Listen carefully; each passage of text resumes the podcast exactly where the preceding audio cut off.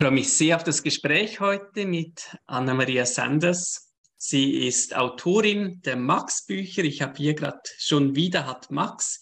Du hast auch noch geschrieben, ich drehe gleich durch. Ich denke, das kennen auch einige unserer Zuschauer, diese beiden Bücher. Ähm, du beschreibst darin die Erlebnisse mit deinem Sohn, auch aus seiner Perspektive in Tagebuchform. Darf ich dich bitten, dich kurz vorzustellen? Was machst du heute? Ähm, du bist ja dem Thema ADS sehr verbunden geblieben. Was bietest du dazu an? Und vielleicht auch, wie, wie kam es auf diese Idee, dieses Buch oder diese Bücher in dieser sehr speziellen Form zu schreiben? Ja, also herzlichen Dank mal für die Einladung, lieber Fabian. Das freut mich sehr. Ähm, was ist meine Verbindung zum Thema ADHS? Also ich beschäftige mich seit 17, fast schon 18 Jahren intensiv damit. Ähm, bin eben ausgebildete Elterntraining und Elterncoach und ähm, halte auch in Österreich, Deutschland und der Schweiz äh, immer wieder Vorträge, wobei ich sagen muss, dass das bis vor Corona sehr intensiv war. Jetzt habe ich umgeschwenkt auf Online. Also ich mache äh, Elterntrainings zum Thema ADHS zweimal im Jahr. Und äh, da versuche ich halt den Eltern zu vermitteln, ähm, wie sie mit ihrem herausfordernden, man muss es ja so sagen, wie es ist, Nachwuchs ähm, umgehen können, damit die Symptome ein wenig abgefedert werden und dass ein wenig mehr Entspannung in den Alltag kehrt. Und ähm, so wie wir jetzt gerade eben schon erzählt haben, ich habe auch zwei Bücher dazu geschrieben. Äh, das dritte wird hoffentlich im Jahr 2024 äh, entstehen, weil es eigentlich eine Trilogie sein sollte.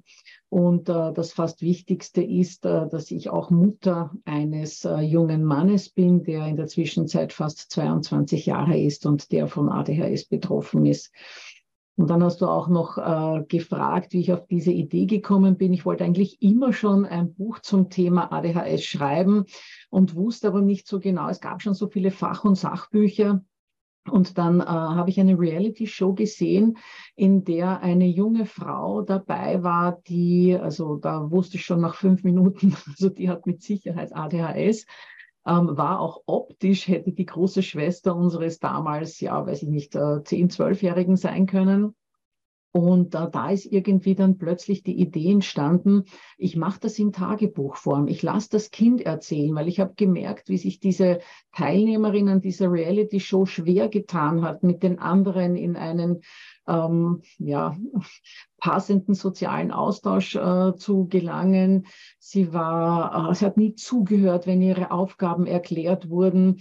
Und ähm, ja, so bin ich, wie gesagt, auf die Idee gekommen, dann mal die innere Stimme des Betroffenen sprechen zu lassen. Und so ist dann eben aus unserem Sohn äh, der Max geworden in diesem Buch. Und äh, die anderen Protagonisten im Buch sind natürlich auch wir als Familie.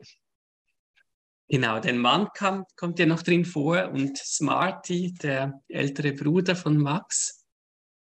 Genau, richtig, ja. Und inwiefern, inwiefern haben die Kinder denn da aktiv mitgewirkt? Also hast du sie zum Teil gefragt, um was ihre Perspektive war bei einer bestimmten, bestimmten Erlebnis wie der Abklärung und das dann aufgeschrieben oder haben sie es gelesen und, und Feedback gegeben? Also Sie haben es nicht gelesen und Feedback gegeben, sondern ich habe es vorgelesen. Ähm, mhm. Vor allem beim ersten Buch habe ich immer dann vorgelesen, also nicht immer, aber häufig, was ich so untertags geschrieben habe, vor allem dort an den Stellen, wo es besonders lustig und unterhaltsam geworden ist. Und ähm, inwieweit ähm, hat der, der Max sozusagen mitgewirkt? Also er ihm war es wichtig, dass ich ein Autorenpseudonym verwende, weil er gesagt hat, Mama, ich sag dir gleich, ähm, wenn du berühmt wirst mit dem Buch, genau, dann äh, gehe ich nicht mehr zur Schule, wenn dann alle wissen, dass ich der Max da in dem Buch bin. Und das habe ich natürlich respektiert und habe dann eben unter dem Pseudonym Anna Maria Sanders geschrieben und dieser Name ist einfach in der ADHS-Szene geblieben ähm, und so bin ich jetzt eben für alle die Anna. Genau. Sehr schön. Und dein Mann, hat er seine Kapitel selbst verfasst, oder? Nein, das habe alles ich gemacht, die große Schreiberin und Rednerin bin ich in unserer Familie. Mein Mann ist eher der Zuhörer und der wenig äh, spricht, aber dem habe ich natürlich auch vorgelesen und es hat wirklich keine Stelle. Und er hat das Ganze auch Korrektur gelesen und zwar jetzt auf Rechtschreibung und Interpunktion, weil man sieht es ja dann selbst gar nicht mehr als Autorin. Und äh, also der weiß genau, was im Buch steht, die beiden Söhne natürlich auch. Ähm, aber geschrieben habe tatsächlich alles ich, ja. Mhm. Wunderbar. Also sehr erhellend, auch die, dieser Wechsel mit den Perspektiven. Ihr schreibt in diesem Buch vor allem, wie ihr das erlebt habt mit der Abklärung, also dass so dir eigentlich als Erste so ein bisschen bewusst wurde, Max ist anders, ähm, er fällt auf und du hast auch versucht, diese Symptome einzuordnen, hattest den starken Verdacht schon vor der Abklärung, dass eine ADS vorliegen könnte. Was waren für dich so die, die ersten Anzeichen oder ab wann hast du gedacht, ja, es wäre vielleicht gut, wenn wir unseren Sohn abklären? Naja, das hat schon relativ früh begonnen, weil er nicht nur äh, ADHS hat, also was ich ja damals gar nicht wusste, ähm, sondern begonnen hat das Ganze eigentlich mit einem sogenannten essentiellen Tremor. Das kommt äh, immer wieder mal bei Kindern, manchmal auch bei Erwachsenen, aber bei ihm hat sich das Gott sei Dank gelegt, dann irgendwann im Kleinkindalter ähm, vor. Und zwar ähm, hat sich das so bemerkbar gemacht, dass in der Feinmotorik vor allem so ein Zittern aufgetreten ist, aber auch wenn er zum Beispiel auf so einem kleinen Schemel beim Waschbecken gestanden ist, auf den Zehenspitzen, damit er da auch wirklich raufgekommen ist, hat die ganze Pyjamahose gewackelt, weil er auch da so gezittert hat. Und ich habe mir gedacht, ich weiß nicht, das ist doch nicht normal. Das hatte der ältere Bruder, der um eineinhalb Jahre älter ist, auch nicht. Und ähm, dann habe ich begonnen, das mal abklären zu lassen. Das war auch gar nicht so einfach, bis man dann einen Fachmann gekommen ist, der dann wusste, was es ist. Aber mir war nur wichtig, ich möchte nichts übersehen, was ich frühzeitig behandeln muss. Aber da hat dann natürlich auch durch die Gespräche, die da geführt wurden, das Ganze dann zu dieser ADHS, ähm, zu diesem ADHS-Verdacht geführt. Und dann äh, wurde mit, wenn ich mich jetzt recht erinnere, mit circa fünf Jahren die Verdachtsdiagnose gestellt. Wobei ich mich davor auch schon so ein wenig damit befasst hatte. Ich habe es ja dann immer wieder gehört. Und dann ähm, mit 13 ist diese Diagnose tatsächlich äh, dann bestätigt worden.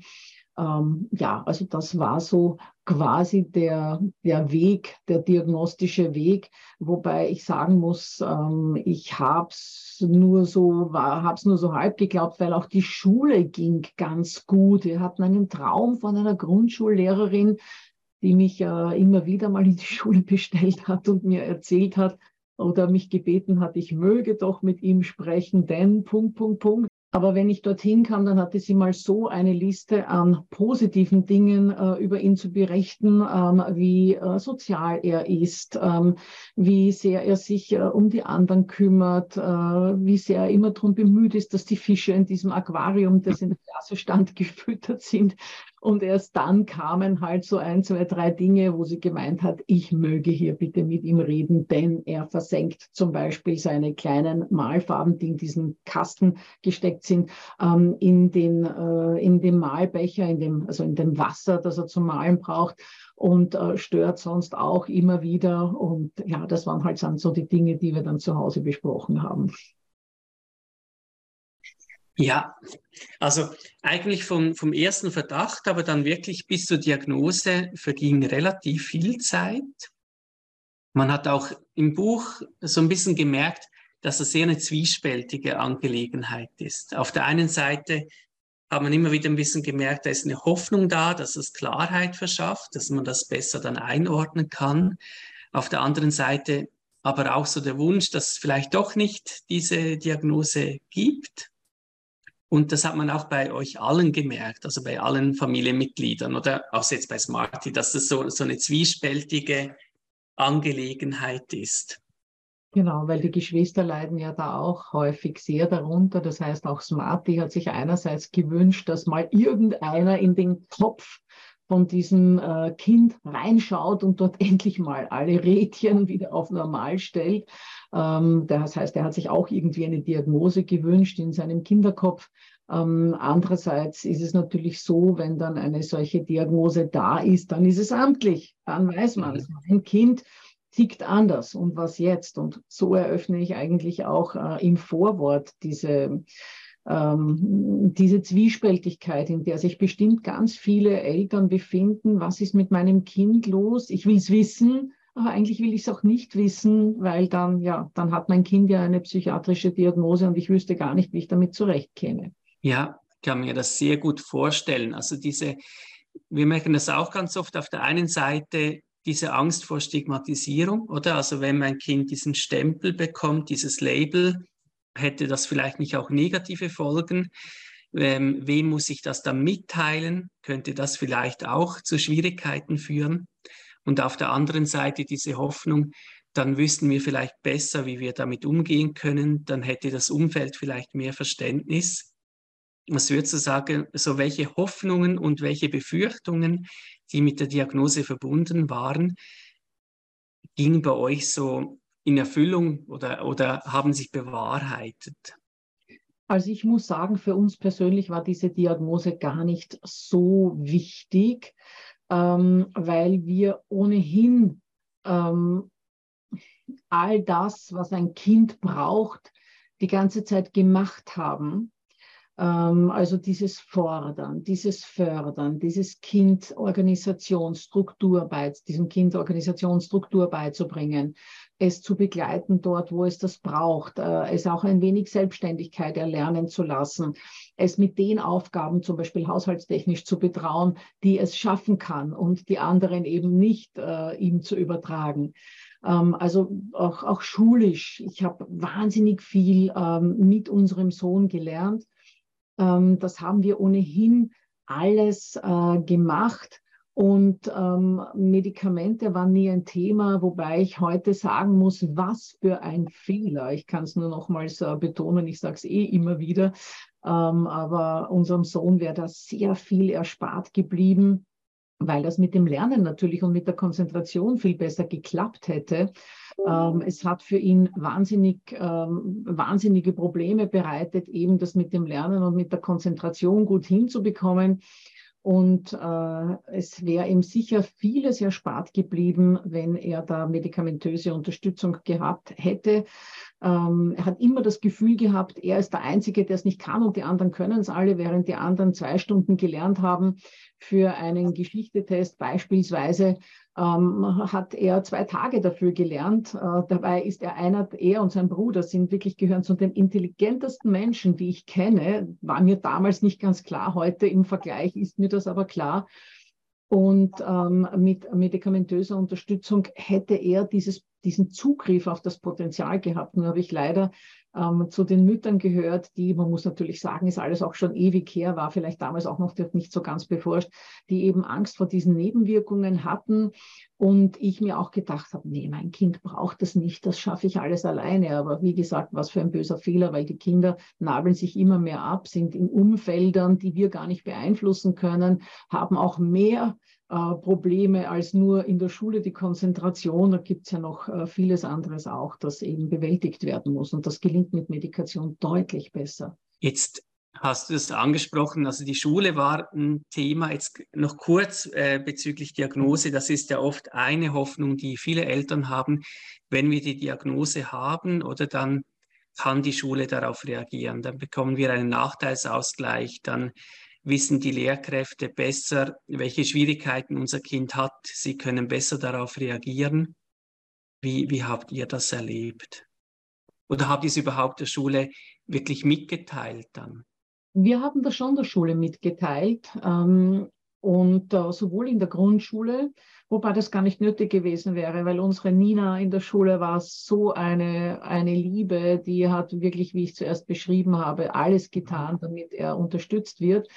Ähm, und hat sich vielleicht dann noch um ein bisschen mehr bemüht, wie sie gewusst hat von der Diagnose oder in dem Fall damals ja noch von der Verdachtsdiagnose. Ähm, aber im Gymnasium war das natürlich dann schon ein Thema. Ähm, bei uns startet ja das Gymnasium mit zehn Jahren, also das ist dann die, ab der fünften Schulstufe ist es dann Gymnasium oder, oder eben eine andere Schulform. Und ähm, da habe ich es den wichtigsten Lehrern sehr wohl mitgeteilt, ähm, mit dem Hinweis, dass es die Klassenkameraden bitte nicht erfahren mögen. Das war der Wunsch unseres Sohnes, den haben wir natürlich respektiert. Es ist ganz wichtig, dass man die Kinder da mit einbindet und fragt, wer darf es wissen, wer soll es wissen, wer nicht. Und ähm, habe dann natürlich auch deponiert, wenn es irgendwo Schwierigkeiten gibt, Sie mögen sich bitte unbedingt an mich wenden. Habe auch gefragt, ob es in Ordnung ist, wenn ich einmal im Monat nachfrage, wie es leistungstechnisch ausschaut und vor allem, wie es verhaltenstechnisch ausschaut, weil der Schalk ist ihm im Nacken gesessen, muss man dazu sagen. Und da haben wir uns immer gut ausgetauscht, weil, weißt du, dadurch, dass von mir immer wieder diese Nachfrage gekommen ist, haben die Lehrer gewusst, die bleibt dran, die interessiert sich, die macht auch zu Hause nicht so quasi, da ist mein Kind und jetzt macht bitte alle, sondern die Lehrer haben das Gefühl gehabt, dass man auch was tut und dass man so quasi die Kräfte vereinen kann. Und ich denke, das ist ja auch etwas, was du sehr empfehlen würdest, oder? Dass man da wirklich ganz proaktiv den Kontakt sucht, dass man diese Regelmäßigkeit mit einbringt, dass man quasi nicht wartet, bis es Probleme gibt Ganz oder genau. zu viele Probleme. Genau. Ja. Also man, man, es ist wirklich wichtig, dass die Lehrkräfte das wissen, inwieweit man gleich im ersten Gespräch sagt, mein Kind hat ADHS oder dass man vielleicht umgekehrt mal vorfühlt, mein Kind hat es mit der Konzentration nicht so. Auch die Aufmerksamkeit fliegt immer wieder beim Fenster raus, dort wo das Vögelchen sitzt und dann ablenkt. Ähm, mein Kind ähm, hat Probleme, in die Gänge zu kommen und, äh, und es hat auch Probleme, sich äh, sozial teilweise angemessen zu verhalten. Der Schalk sitzt ihm im Nacken etc. Mhm man muss sich halt überlegen, ähm, sagt man eher zuerst diese Dinge und Lehrkräfte, die dann äh, ohnehin schon ein bisschen geschult sind auf ADHS, was leider nicht so oft der Fall ist, aber wenn es der Fall sein sollte, sagen dann, naja, haben Sie vielleicht schon an ADHS gedacht? Und je nach Gesichtsausdruck sagt man dann, ja, das, äh, das haben wir schon und eigentlich gibt es auch eine Diagnose dazu. Also, dass man so quasi kleinweise mit, äh, mit der Sache rausrückt als äh, die, die Lehrkräfte vielleicht teilweise zu erschlagen, die eher so den vier Buchstaben gegenüber abgeneigt sind, weil sich in ihren Köpfen festgesetzt hat, das sind doch nur die Eltern, die ihre Kinder nicht erziehen können und die Kinder, die sich nicht motivieren können. Also da muss man mhm. immer hinspüren. Ich denke, das ist ja auch immer für die Lehrkräfte viel, viel wichtiger, oder? Ich, man weiß ja auch nicht viel über ein Kind wegen diesen vier Buchstaben. Und ich muss ja eigentlich eher sagen, mein Kind hat die und die und die Schwierigkeiten und bisher hat das und das geholfen und wäre es vielleicht möglich, darauf zu achten, oder? Also ich hatte immer das Gefühl, je, je konkreter man auch Lehrkräfte informiert und sie darum bittet, auf ganz bestimmte Dinge zu achten, von denen man weiß, dass sie funktionieren, desto hilfreicher. Und einfach quasi die Probleme zu schildern oder die Diagnose allein, dass das eben nicht so nützlich dann auch ist. Mhm. Jetzt habt ihr da viel gemacht, ihr seid dahinter gewesen, ihr habt viel mit eurem Sohn gelernt, aber das Gymnasium wurde ja dann doch sehr, sehr schwierig, oder?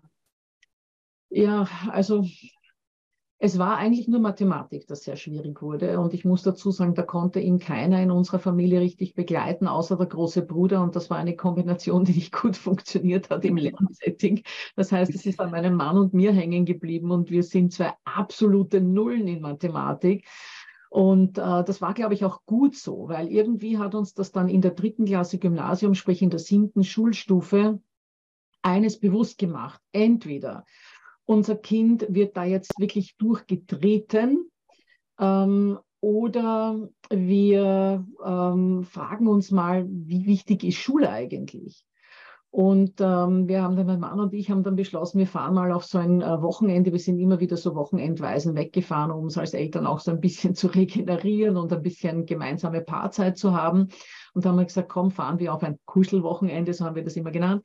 Und ähm, dann werden wir das mal besprechen, weil das war nur so eine Idee in unserem Kopf. Und schon auf der Autobahn am Weg dorthin haben wir den Entschluss gefasst, fertig und aus mit der Schule ähm, weil wir gesagt haben, äh, es kann irgendwie nicht sein, dass unser Sohn sein ganzes ähm, Potenzial, seine ganze Lebensfreude, äh, seine ganze Freizeit auch vor allem in dieser schönen äh, Kinder- und Jugendzeit, ähm, auf, dass das alles auf der Strecke bleibt, ähm, nur dass er irgendwann mal einen Zettel in der Hand hält, wo dann steht Abitur und einige gute Noten, wo wir uns dann gefragt haben, kann er den überhaupt noch gut benutzen? Weil vielleicht ist er innerlich so kaputt gegangen, dass er gar keinen Job halten kann, weil er schon depressiv ist, weil er vollkommen ausgemergelt ist, keine Energie mehr hat.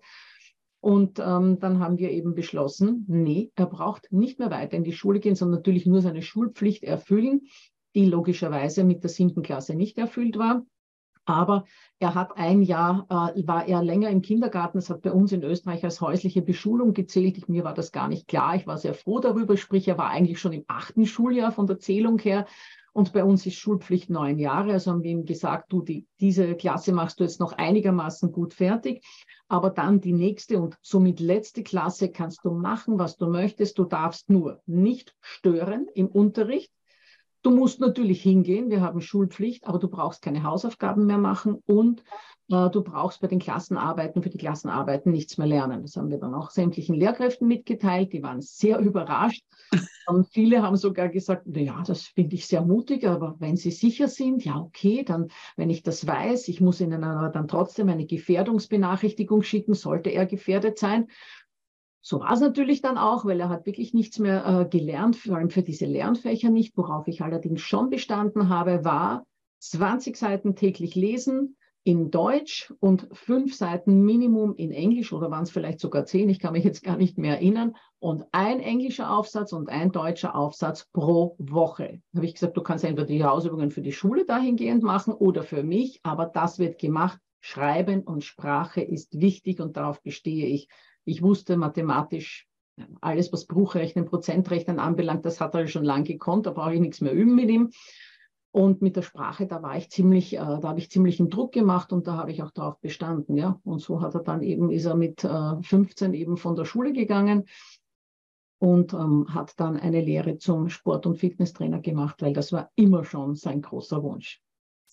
Genau, das, das war ja witzig. Dein Mann Harald hat das ja sogar auch angesprochen, als er die Diagnose mitgeteilt hat, dass er ja so sportlich ist und vielleicht wird er ja mal da was machen. Und ich glaube, da fiel sogar, dass, äh, dass er gesagt hat, vielleicht wird er mal Fitnesstrainer. genau, das hatte ich natürlich beim Schreiben im Hinterkopf, weil ich ja schon wusste, dass es tatsächlich so gekommen war. Und ähm, das war auch so. Ich glaube, es ist äh, ganz, ganz wichtig, dass man den Kindern die Möglichkeit gibt, ihre Energien für das zu verbrauchen, ähm, wo es äh, auch wirklich Sinn macht und wo die Kinder die Energien gerne dafür verbrauchen. Ich habe manchmal so das Gefühl, dass ADHSler einfach recht schlau sind und sich sagen, dort, wo ich das Gefühl habe, für meine Entwicklung bringt das nichts. Und ähm, natürlich in, in der kindlichen Vorstellung oftmals auch ein bisschen das falsche Gefühl habe, das muss man schon dazu sagen. Aber dort, wo sie das Gefühl haben, ich investiere meine, meine Energie nur in das, ähm, wo es mich weiterbringt, das finde ich gar keine so unschlaue Strategie, weil eigentlich ist es äh, ein Lebensprinzip, dass man seine Energien dort hineintun sollte, wo man auch ein, ein erreichbares und sinnvolles Ziel vor Augen hat.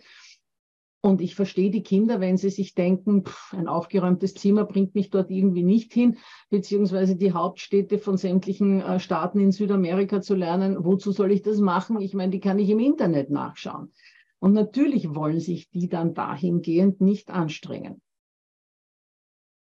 Wie war das für, für Max, diese Perspektive? Also ihr, ihr habt nach diesem Kuschelwochenende, habt ihr ihm das mitgeteilt und, und wie hat er darauf reagiert? Zuerst mal ganz stumm. Natürlich, wir, wir, kamen am Sonntagabend nach Hause und haben gesagt, wir haben etwas zu besprechen, haben beide Kinder zu uns geholt und ähm, haben ihnen das eben mitgeteilt und, äh, und er, war, er war komplett weg und hat gesagt, ja okay, wenn das euer Ernst ist. Also als ihm dann gedämmert ist, wir meinen das ernst, war natürlich sehr froh und sehr erleichtert. Denn wir hatten, bevor wir da weggefahren sind, ähm, die einzige Situation mit ihm, wo er richtig aggressiv geworden ist äh, aufgrund der Schule und tatsächlich auch physisch geworden ist. Das war ein einziges Mal. Und das war eben beim Mathematiklernen, wo ich gesagt habe, nee, wir machen das jetzt und das muss fertig werden, eh so, was wir alles kennen als Eltern. Die Hausaufgaben müssen fertig werden, ah, sonst gibt es eine schlechte Note. Und ähm, er, er, er war so wütend, dass er ähm, auf einen Lichtschalter oder irgendwas, was auf der Wand gehängt ist, äh, geboxt hat und das ist dann runtergebrochen. Ja? Und das hat uns irgendwie so, oh, oh Gott, ja. Das hat uns irgendwie alle so ein bisschen äh, wach werden lassen, ihn, aber uns natürlich auch. Und das war dann eben die Entscheidung, da mal drüber nachzudenken, genau. Und seinem Bruder haben wir das auch angeboten, seinem Älteren. Wir haben gesagt, du, das gilt nicht nur für den Max, es gilt auch für dich. Wenn du meinst, äh, es ist dir alles zu anstrengend. Wir hatten eh die Antwort erwartet, nee, nee, er macht weiter. Ähm, weil der sich in der Schule nicht schwer getan hat. Ähm, allerdings, als der dann von seinem Auslandsjahr äh, in den USA zurückkam und dann wieder wusste, er hat noch zwei Schuljahre, hat er gemeint, also er würde das jetzt auch gerne in Anspruch nehmen. Und ich gesagt, äh, äh, das war damals ausgemacht, jetzt fällt die Entscheidung und das machst du jetzt fertig. Und natürlich hat er es fertig gemacht, sie ist heute heilfroh drüber. Mhm. sehr, sehr eine mutige Entscheidung.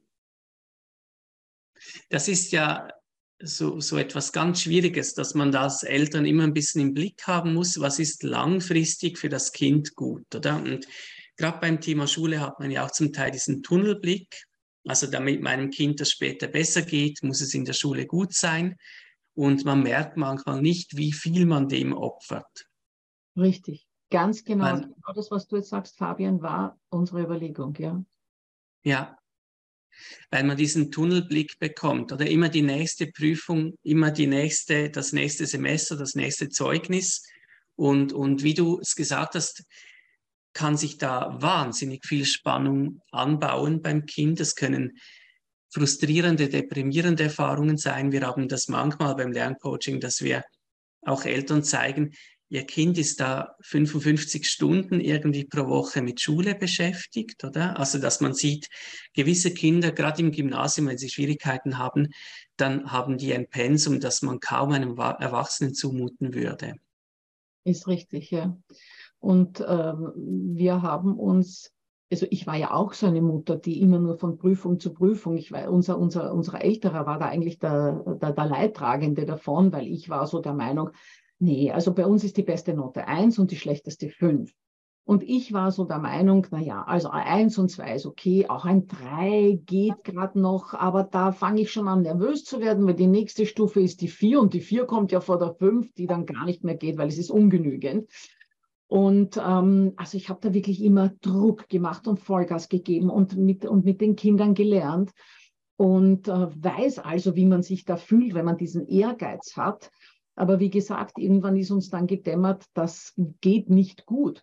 Und, und, und so wie du sagst, wenn die Kinder ihre ganze, ihre ganze Kraft und Lebensfreude ähm, da schon verbraten, es bleibt nichts mehr übrig. Wenn die dann mal erwachsen sind, dann haben die vielleicht ihren Schulabschluss, aber ich frage mich, was ist der dann noch wert, wenn sie innerlich dabei kaputt gegangen sind? Und jetzt gibt es natürlich dann äh, Eltern, die sagen, ja, aber wie soll ohne guten Abschluss mein Kind ähm, einen äh, guten Beruf finden, einen guten Job finden? Das klappt, weil dann mache ich eben eine Lehre und da schreibe ich nicht 25 äh, Bewerbungen und schicke die alle irgendwie anonym weg. Da hänge ich mich ans Telefon, da rufe ich mal an, da sage ich als Mutter, mein Kind würde sich so sehr interessieren für, ähm, kann er mal zu Ihnen schnuppern kommen, dann lernen die das Kind schon kennen. Man muss sich natürlich Dinge wählen, logischerweise, wo das Kind dafür brennt, weil sonst wird es dort an dem Schnuppertag keine gute Leistung abliefern und desinteressiert und demotiviert wirken. Aber ich bin überzeugt, wenn wir unseren Sohn damals schon in ein Fitnessstudio auf einen Schnuppertag geschickt hätten, also der wäre Feuer und Flamme gewesen, was er da alles machen kann. Und es war dann auch so, weil es war das, das Abschlusszeugnis unseres Sohnes, war natürlich voll mit, ich weiß es nicht, zwischen sechs und acht Fünfen, sprich die schlechteste Note, sprich sechs bis acht Mal eben nicht das Lernziel erreicht. Und ja, außer natürlich Sport und weiß ich nicht, Werken eins, aber sonst überall eben schlecht. Und äh, dann kam eben der Tag, wo äh, dieses Vorstellungsgespräch war, in dem Fitnessstudio, das er sich so gewünscht hatte. Er wollte nur dort. Und ähm, dieser Geschäftsführer hat dann, war also ganz begeistert natürlich von ihm, weil er gespürt hat, der Junge brennt für das. Und äh, wir haben uns dann eben darauf geeinigt, er wird anfangen und er braucht aber auch äh, das, das und das, diese und jene Dokumente und die letzten Zeugnisse. Ich habe mir gedacht, oh Gott, was ist jetzt? Und dann habe ich gleich beim Gespräch, habe ich gesagt, ja, ich sage Ihnen aber gleich, wir haben, habe diese Geschichte eben kurz erzählt, die ich jetzt hier erzählt habe. Und deshalb schaut das Zeugnis so aus, wie es ausschaut. Und er hat gesagt, das ist ihm vollkommen egal. Er sieht, er brennt für diesen Job. Und außerdem liebt er diese, wie hat er das genannt? Ähm, die halt nicht so angepasst sind, sondern ihr eigenes Ding machen. Und ich habe mir gedacht, genau so jemanden braucht unser Kind als Chef und nicht mhm. jemanden, der nur nach Schema F alles runterbetet. Und diese Chefs finden sich überall. Ja, das glaube ich auch. Und ich, ich habe das auch oft erlebt, dass Erwachsene dann sagen, und als ich etwas gefunden habe, wo ich mich wirklich wohlgefühlt habe, mit, mit Feuereifer drin war, dann bin ich in dem gut geworden und zum Teil dann auch bereit sind, oder um bestimmte Zusatzqualifikationen zu erreichen, dann nochmal eine Weiterbildung zu machen, einen Abschluss nachzuholen. Und das ist immer so ein bisschen ein Ding bei den ADS-Betroffenen, wie du schon gesagt hast, oder? Wenn sie dann irgendetwas erreichen wollen, wo sie es dazu brauchen, dann haben sie eine andere Motivation, als wenn sie das Gefühl haben, ich muss das jetzt einfach machen, weil das, weil das irgendjemand entschieden hat, oder? Und ich finde es vielleicht gar nicht sinnvoll für mich. Und ich, genau das, was du sagst, äh, hat auch bei uns dann zugetroffen, weil er hat sich ja natürlich dann für die Ausbildung zum Fitnesstrainer entschieden und ähm, da gab es natürlich auch zum Lernen, du hast ja die Berufsschule und das war nicht wenig. Diese ganzen lateinischen Ausdrücke für sämtliche Muskeln, Szenen, Querschnitte des Körpers, ähm, diese, diese ganzen chemischen Abläufe in Bezug auf die Ernährung. Also das war wirklich ein Horror zum Lernen und er war gewohnt, mit mir zu lernen. Er, hat, er hatte nie in diesen ganzen Schuljahren alleine gelernt, niemals. Wir haben uns immer gemütlich gemacht, wir sind noch viel spazieren gegangen beim Lernen, wir hatten es immer schön, wir waren immer so ein Team beim Lernen. Mhm. Ähm, aber er hat es nie alleine gemacht. Wenn ich habe das zwei, dreimal probiert, hat nicht funktioniert. Und äh, dann habe ich mir gedacht, wie wird das in der Berufsschule sein? Weil diese elf Wochen Berufsschule waren geblockt und die waren 400 Kilometer von unserem Wohnort entfernt. Das heißt, dort war er alleine und wir haben uns dann schon überlegt, ja, weißt du was, du über WhatsApp, du wirst mir das abfotografieren und ich werde dich prüfen. Das war gar nicht notwendig. Er hat das selbst gemacht weil da ging es dann um Dinge, die ihn interessiert haben. Es war natürlich auch so, so etwas dabei wie äh, Deutsch, Englisch, ähm, was war noch dabei? Betriebswirtschaft, also so wirtschaftlich rechnen. Äh, das hat ihn natürlich nicht interessiert, aber das hat er auch mitgemacht, weil er gewusst hat, es bringt ihm seinem Ziel näher. Mhm.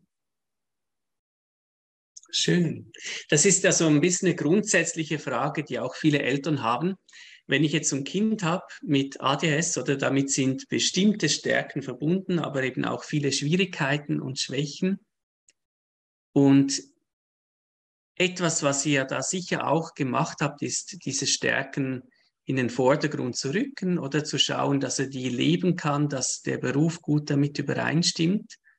Aber ich denke, das andere ist ja schon auch wichtig. Also, dass man die Schwierigkeiten sieht, dass man auf die eingeht, dass man die größten Baustellen ein bisschen angeht. Wie seid ihr mit diesem Cocktail umgegangen?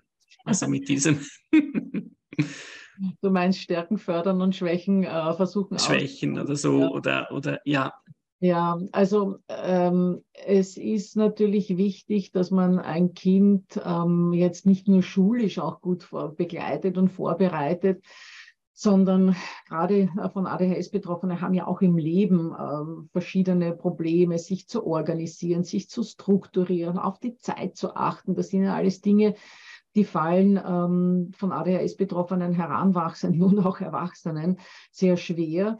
Und da haben wir schon geschaut, äh, dass äh, unsere Kinder wirklich To-Do-Listen sich angewöhnen, äh, sie angewöhnen, Kalender zu führen, ähm, ihre Schulsachen wirklich relativ geordnet zu haben. Das war natürlich nicht einfach, aber das kann gelingen.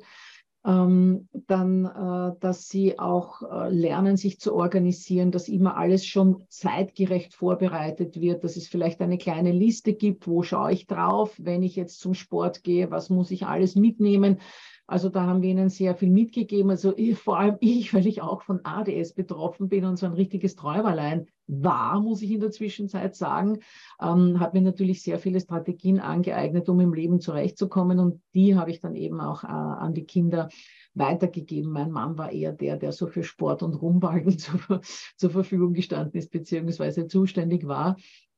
Ähm, und ich muss sagen, das hat sich auch wirklich gelohnt. Unser, beide Söhne sind relativ früh ausgezogen. Also der Größere schon mit 18, Gott sei Dank nur eine Minute weit von uns weg. Und der mhm. Jüngere mit 19, was für einen ADHSler extrem früh ist. Aber die wollen ja immer weg von den Eltern. Ich will unabhängig werden. Ich will mein Leben alleine führen, was ja verständlich ist. Aber es kann sich ja keiner von denen vorstellen, was eigentlich auf sie zukommt. Ähm, Wäsche waschen, einkaufen, kochen, dass das Klopapier nicht ausgeht zu Hause. Die Tiefkühltruhe muss irgendwann mal abgetaut werden, etc. Da kommt ja vieles auf einen zu. Einen Job muss man natürlich auch haben. Wie will man sich sonst das alleine Leben finanzieren? Und da müssen die Kinder wirklich gut darauf vorbereitet werden, indem sie einfach immer mit einbezogen werden. Und das verstehe ich unter diese, unter diese, naja, einerseits Stärken fördern, andererseits auch Schwächen ausmerzen, weil das sind ja auch Schwächen, die sie haben. Ähm, wichtig ist, meiner Meinung nach, dass man die Kinder ähm, zwar einerseits selbstständig werden lässt mit all den Dingen, die ich jetzt genannt habe, andererseits aber auch vollumfänglich unterstützt. Das klingt jetzt vielleicht so wie ein Widerspruch, mhm. aber wer meine Podcasts kennt, im Podcast 83, ähm, gebe ich da, äh, gehe ich da sehr einfühlig drauf aus, was ich damit meine. Ich bin der Meinung, ADHSler, also eigentlich alle Kinder, aber gerade Kinder mit ADHS und ADS müssen da ganz besonders da unterstützt werden, weil sie so viel Energie für anderes brauchen, dass man ihnen die Dinge, die wahnsinnig viel Kraft kosten und irgendwie dann doch nicht so genau wichtig sind, dass man ihnen das abnimmt, dass man ihnen nicht jedes Mal sagt, du gehst jetzt ein Zimmer aufräumen, sondern dass man es dazwischen auch mal selbst macht, dass man es gemeinsam macht. Ähm, dass sie auch, wenn sie dann schon erwachsen sind, ihnen die eine oder andere Sache abnimmt, irgendwo eine Versicherung anmelden, abmelden, ähm, irgendeinen Mietvertrag ausdrucken, was auch immer. Nicht, dass sie es nicht selbst könnten, sind ja meistens hochintelligent, aber kostet unnötig Kraft, die an anderer Stelle fehlt. Und deswegen sage ich immer, wir sind die Krücken, bis sie dann äh, das alles verautomatisiert haben, es keine Energie mehr braucht und sie das alles selbst machen können. Und mhm. zu den mhm. Schwächen, weil da hast du ja auch noch gefragt, ähm, ich finde einfach, äh, das Aller, Allerwichtigste ist, dass ähm, man versucht, ihr Selbstbewusstsein und ihren Selbstwert so weit das geht zu fördern und nicht abbröckeln zu lassen, weil ein Mensch, der einen gesunden Selbstwert hat und ein gesundes Selbstbewusstsein hat, viel eher auf seine Schwächen schauen kann der kann sich viel eher sehen und dann, wenn er hinfällt und versagt, sagen, okay, kein Problem, mache ich noch einmal, da brauche ich halt Übung. Aber was ADHSler oft machen, ist, dass sie alles ausblenden, wo sie schlecht sind und die anderen sind alles schuld, was ich jetzt nicht verurteile, sondern verstehe, aber das führt mich ja nicht zum Ziel, dass ich daran etwas ändere. Und wenn das Selbstbewusstsein gut ist, dann kann das wirklich gut gelingen. Mhm. Ich finde das äh, einen spannenden Punkt. Da gibt es auch einige interessante Studien dazu. Also beispielsweise, dass Kinder mit ADS dazu neigen, sich zu überschätzen und das vor allem in den Bereichen machen, in denen sie die größten Schwierigkeiten haben. Und da war eben auch ähm, die Frage, also können die Kinder sich schlecht einschätzen oder was steckt dahinter? Und was man gesehen hat, ist, wenn man den Kindern ähm, realistische, aber konstruktive Rückmeldungen gibt, dann nimmt dieses Angeben ab und Sie können es realistischer einschätzen. Das heißt, wenn wir etwas tun oder was bewirkt, dass das Selbstwertgefühl der Kinder eher steigt und das Selbstvertrauen, genau das, was du gesagt hast, dann haben sie einen realistischeren Blick auf sich und können diese Schwächen eher sehen und angehen. Und wenn sie sich immer so ein bisschen darauf reduziert fühlen, oder dann, dann ist das so eine Abwehrhaltung, ich kann das und ähm, brauchst mir quasi gar nicht damit kommen. Genau. Was waren für euch als Eltern so die, die schwierigsten Momente? Das, was euch am meisten, ähm, worunter ihr auch ein bisschen, wenn man das so sagen darf, am meisten gelitten habt? Oder wo ihr am ehesten gemerkt habt, da, da müssen wir einfach andere Wege finden?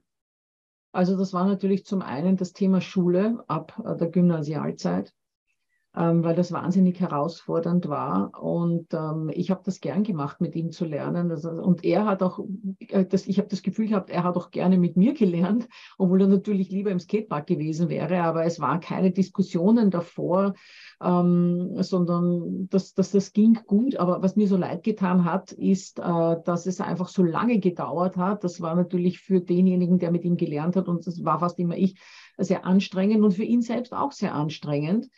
Ähm, also das war diese, diese eine Sache, die sehr belastend war. Was auch sehr belastend war, ist, dass er wirklich viel Blödsinn in der Schule gemacht hat. Also es gab da verschiedene Szenen, die zwar sehr, sehr lustig gewirkt haben in der Nachschau, aber als sie tatsächlich stattgefunden haben und ich da äh, Nachricht von den Lehrpersonen bekommen habe, war ich natürlich nicht erfreut. Und da gab es immer wieder Gespräche am Abend, weil ich saß immer bei den äh, Kindern, also, also als sie klein waren, so bis elf, zwölf, sind wir zu dritt im Bett gelegen, ich habe was gelesen, wir haben dann auch noch viel geplaudert und, und, und, und so weiter. Und als die dann eben größer waren, bin ich dann jeweils abwechselnd eben bei, äh, bei den beiden äh, am Bett gesessen. Und äh, bei ihm war es eigentlich fast immer so, also entweder wir uns drüber unterhalten, Mama, was habe ich mal für einen Job? Gell, es wird wahrscheinlich Fitnesstrainer werden. Es sind immer wieder das Gleiche rausgekommen. Oder es war das andere Thema, das Unangenehmere. Was hast du denn schon wieder in der Schule gemacht und warum und ich bitte dich und wir haben doch schon so oft drüber gesprochen und ähm, das ist vielleicht kurz lustig, aber also das war schon sehr, sehr anstrengend und was wahrscheinlich jetzt, wo ich gerade so drüber nachdenke, das anstrengendste war, war die Kritik aus dem Umfeld, das Unverständnis. Ähm, vor allem ähm, in der, ich sage jetzt einmal, in der, in der engeren Umgebung äh, kam da sehr viel Kritik. Ähm, wir hätten unsere Kinder nicht im Griff. Wir würden schon noch mal sehen, wir würden dann mit 22 am Sofa sitzen und uns ums Bier schicken und ich weiß nicht, was uns da alles prognostiziert wurde. Ähm, heute hat man natürlich eine ganz andere Meinung, weil es natürlich Gott sei Dank ganz anders gekommen ist. Aber dieses, ähm, die haben ihre Kinder nicht im Griff, ähm, die tragen ihnen alles äh, zum Popo und ähm, die müssten eigentlich viel strenger sein. Das haben wir natürlich schon sehr oft gehört. Und das abzuwehren und zu erklären, war anstrengend, vor allem auch in der Schule, weil da gab es eine Person, mit der ging es gar nicht und die war sehr wichtig. Und auch das war dann sehr anstrengend, ja. Mhm. Das erlebe ich auch oft so, immer noch, auch heute mit Eltern. Und das finde ich wenn man so viel Energie reinsteckt, oder? Und, und das ist etwas, was, was ich ganz allgemein so empfinde. Die Eltern von Kindern mit ADS, die, die gehen ja ganz oft die Extrameile. Die müssen so viel tun, was andere Eltern nicht tun müssen. Und das kommt ja dann wieder zu, da muss ich auch noch mir diese Sprüche anhören, oder? Die oft mit nur anfangen. Ja, die müssten nur ein bisschen strenger sein, schauen, dass sich das Kind ein bisschen mehr bewegen kann, ein bisschen, keine Ahnung, was da alles für gute Botschaften kommt, äh, ein bisschen liebevoller sein, was auch immer, oder jeder hat da seine Theorie, äh, wie es ganz einfach wäre, um, um da irgendwie dem beizukommen, genau. Beizukommen. Für mich war es auch vor allem interessant, weil ich bin eine extrem strenge Mutter gewesen. Also bei mir, das war so richtig, was ich gesagt habe, war Gesetz. Also so, so, so bin ich gestrickt von meiner Persönlichkeit. Natürlich habe ich versucht, das ähm, und das ist mir, denke ich, auch gelungen, in der Liebe und in der Wertschätzung rüberzubringen. Aber wenn ich der Meinung war, so muss es laufen, dann ist es so gelaufen. Natürlich nur bei diesen Dingen, wo ich gewusst habe, mein Kind würde oder unsere Kinder würden die falsche Entscheidung, nämlich die bedürfnisorientierte wählen, also jeden Tag Burger essen oder jeden Tag acht Stunden gamen, ja. Ähm, oder sonst irgendwas. Wenn es jetzt mal drum gegangen ist, ähm, habe ich ein T-Shirt an, wenn die Großtante kommt oder ziehe ich ein Hemd an, weil die zu Besuch kommt, dann habe ich sie das entscheiden lassen, logischerweise. Aber bei den Dingen, die für ihre Entwicklung wichtig waren, auch dieses Mithelfen zu Hause, ähm, diese Struktur sich angewöhnen und all diese Dinge, die echt wichtig sind fürs Leben. Da gab es bei mir keine, da gab es keine Kompromisse. Und ähm, dann äh, einer, einer doch, ich würde fast sagen, eine etwas zu wenig, äh, äh zu viel strengen Mutter zu sagen, äh, du musst nur strenger sein. Ich habe dann gedacht, okay, wie soll das gehen? Ja. Was hast du da für einen Umgang gefunden mit diesen Angriffen, mit dieser Kritik? Damals einen schlechten, heute wüsste ich es besser. Ich habe ständig versucht, diesen Spagat zwischen die Kritiker ähm, zufriedenzustellen und ständig zu erklären und mein Kind zu schützen. Also der Spagat ist mir nicht gelungen. Es ging dann sehr oft leider zu Lasten des Kindes, weil ich ja die, die Familie sozusagen nicht vor den Kopf stoßen wollte und weil ich da ein gutes Verhältnis pflegen wollte, aber ich würde das nie wieder tun. Ich kann heute nur raten, wenn es tatsächlich im engeren Umfeld Menschen gibt, die immer wieder sich einmischen, die immer wieder ähm, kritisieren, die dann vielleicht sogar noch das Kind versuchen mitzuerziehen, sich da deutlich abzugrenzen, zu sagen, wir haben diese und jene Schwierigkeiten, wir arbeiten da dran, das und das haben wir schon getan, aber der Weg ist noch weit. Ähm, das mal dabei zu belassen. Wenn es wiederkommt, zu sagen, du, wir haben das schon besprochen. Äh, wenn ich einen Ratschlag möchte, ich würde, dann würde ich dich wirklich gern drum fragen. Und wenn das auch nichts nutzt, vielleicht nochmal eine Ermahnung. Du, ich habe schon gesagt, wenn ich deinen Rat brauche, ich würde dich fragen. Und das, das würde ich halt ein paar Mal durchspielen, bis ich sagen muss, und wenn das jetzt kein Ende nimmt, dann muss ich den Kontakt reduzieren oder abbrechen. Und das würde ich heute auch tun. Ganz egal, wer das ist. Ganz egal. Selbst wenn es die Oma oder der Opa wäre. Ich würde mein Kind schützen vor irgendwelchen wirklich negativen, das Kind ähm, in seiner Entwicklung hemmenden ähm, Einmischungen da, damit ich das Kind davor eben schütze. Auf alle Fälle. Mein Kind ist das Wichtigste auf der Welt. Meine Eltern habe ich gern, ja, und die waren immer wichtig für mich. Aber jetzt ist es mein Kind und das muss mhm. geschützt werden. Schwierig, wenn man drinsteckt, oder? Das richtig abzuwägen. Aber ich finde das eben auch immer wertvoll, wenn, wenn Menschen sagen, die den ganzen Weg schon gegangen sind. Oder was hätte ich da und dort anders gemacht? Wo wäre ich vielleicht ein bisschen rigoroser oder konsequenter gewesen, weil ich gemerkt habe, ich habe es immer wieder im Guten versucht und es hat nicht gefruchtet. Genau, du, du schreibst es ja auch mal mit, mit dem Vater oder der immer wieder die gleichen Sätze dann bringt und wo du auch merkst, es ist wirklich verletzend dann für, für deinen Sohn, für dich. Ja, wobei das ging noch gerade so, aber es, es gab, gab noch verschiedene andere im Umfeld und ich sage immer, ich habe äh, zwei grundlegende Fehler in meiner Mama-Karriere gemacht. Punkt eins, keine Medikamente zu nehmen, also zu dem, unserem, unserem Sohn zu geben. Und Punkt zwei, diese Einmischungen von außen viel zu lange zu tolerieren. Das waren meine zwei Kardinalfehler. Und ich kann es nur weitergeben an euch alle.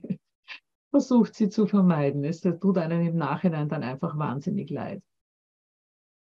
Was würdest du sagen, ist dir wirklich gut gelungen oder was hat am meisten dazu geführt, dass du sagst, ja, mein, mein Sohn hat jetzt eigentlich, ja, er, er hat einen Beruf, der ihm gefällt, es geht ihm gut, er ist zufrieden? Ähm, ich würde sagen, diese Ausgewogenheit zwischen Strenge und Liebe. Ähm, auch wenn ich zuerst gesagt habe, ich war etwas zu streng, ich denke, das war ich. Ähm, unsere beiden Söhne bescheinigen mir, das stimmt nicht. Ich denke aber, es war doch so. Ich habe erst vor ein paar Tagen ein Telefonat mit unserem Elternsohn geführt und äh, der, also mit dem rede ich oftmals so eine Stunde, also ist immer sehr schön. Und äh, der hat gesagt, äh, weißt du Mama, wenn ihr uns nicht so erzogen hättet, wie ihr uns erzogen habt, äh, dann wären wir heute, äh, mein Bruder und ich, nicht dort, wo wir sind. Und ich habe gesagt, was veranlasst dich das jetzt zu sagen oder was meinst du da genau damit? Und er hat gesagt, ja alles weißt du, dieses Zuhause mithelfen müssen, so viel lernen können dadurch fürs Leben, ähm, auch, dass du uns die Gaming-Zeit so reduziert hast und da bin ich gleich hellhörig geworden, weil das war das Streitthema zwischen uns, vor allem zwischen dem Älteren äh, und äh, uns und äh, ich gesagt, ja, aber was, was, was meinst du da damit? Das war doch immer so ein Riesen, ja, ich weiß, ich weiß, als Kind wollte ich natürlich, aber ich bin heute im Nachhinein so froh, wir haben so viele sinnvolle Dinge gemacht, wir haben Ausflüge gemacht, wir haben im Garten gearbeitet, wir haben Spiele gemacht. Überall dort habe ich was gelernt. Und wenn ich das alles nicht gehabt hätte, wäre ich heute nicht dort, wo ich bin. Und für mich war das wieder mal die Bestätigung, dass man die Kinder auch mit sehr viel Unangenehmen konfrontieren muss. Erklären, warum das so ist. Ähm, aber trotzdem dabei bleiben und dranbleiben. Und das meine ich mit, eigentlich habe ich das gemeint mit Strenge, dass ich ihnen sehr viel Unangenehmes zugemutet habe, ähm, wo es anders leichter gewesen wäre, aber wo sie vielleicht dann im Endeffekt nicht so viel profitiert haben. Und ich glaube, dass uns das eigentlich ganz gut gelungen ist. Das ist doch ein schönes Schlusswort. Noch ganz kurz ähm, zu dir. Du hast einen Podcast, den ADS Family Podcast. Wir verlinken das unten in der Box, wo du regelmäßig mit Fachpersonen, mit Eltern sprichst, wo man ganz, ganz viele Tipps abholen kann.